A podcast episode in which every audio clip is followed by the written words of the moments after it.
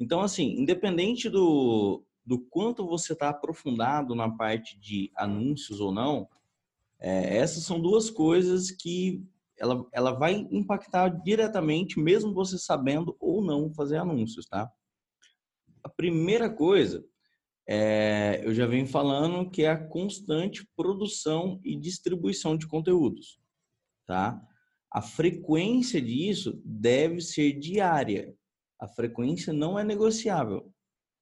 Então, assim, a, se você publicar vídeo todo santo dia, todos os dias você publicar um vídeo novo, isso é o que vai fazer é, tudo o seu ter mais resultado. Ah, cara, para de falar balela. Vou te explicar uma coisa. As ferramentas de anúncio, elas, elas entendem que os usuários não gostam de propaganda.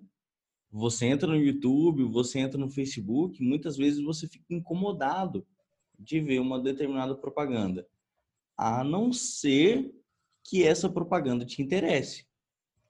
A não ser que essa propaganda seja algo que você já esteja procurando ou algo que você descobriu, mas que vale a pena para você. Então, nesses casos, nessas exceções, é, a propaganda ela é, ela é saudável.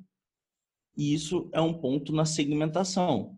Então, a primeira coisa para você não ser um chato anunciando, um chato divulgando seus eventos, porque, pô, velho, tem a galera que faz lá os cartazes e vai colocando cartaz onde for, tal.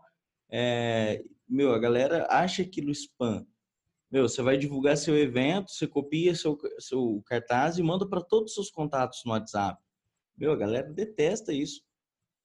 Então, essa a primeira coisa é as ferramentas de anúncio entendem que os, que os anunciantes são chatos, vamos falar em, em certo modo.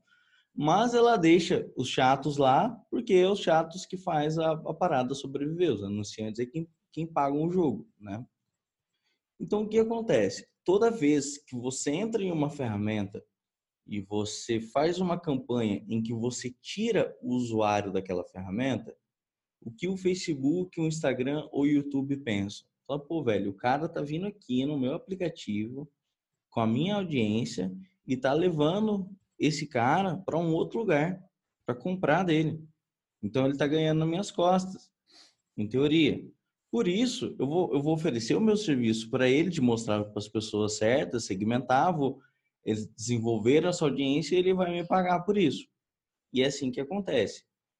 Só que o que é uma, uma parada massa é que assim, quando você começa a anunciar campanhas de venda para o seu evento, ou campanhas de lista para eventos, é, ou campanhas de, de conversões para evento, onde você quer venda, o Facebook e o Instagram e o YouTube, eles estão estão só te olhando, estão te observando. E ele fala, pô, velho, esse cara tá vindo aqui só para vender. Ah, Carlos, para anunciantes e vendedores, o custo é X. Aí tem um outro músico, um concorrente seu, e ele vai lá e ele publica vídeo todo santo dia. Todo dia ele coloca um vídeo, tem os likes lá, tem o engajamento, tem as visualizações. Aí esse cara, esse concorrente seu que está publicando vídeo todo dia, em cada vídeo que ele publica, ele coloca um dinheirinho para fazer a distribuição ele, ele paga para entregar para as pessoas. Então, cada vez mais a audiência dele está crescendo. As ferramentas pensam assim, você fala, ah, cara, esse cara não é só vendedor, ele é produtor de conteúdos. Ele está alimentando a minha audiência. As pessoas estão passando mais tempo no Instagram, ou no Facebook, ou no YouTube para assistir o vídeo desse cara. O custo que eu vou cobrar para ele anunciar é Y que é diferente do cara que X. Então, sempre que você publica conteúdos, todo o seu custo para venda é muito mais barato.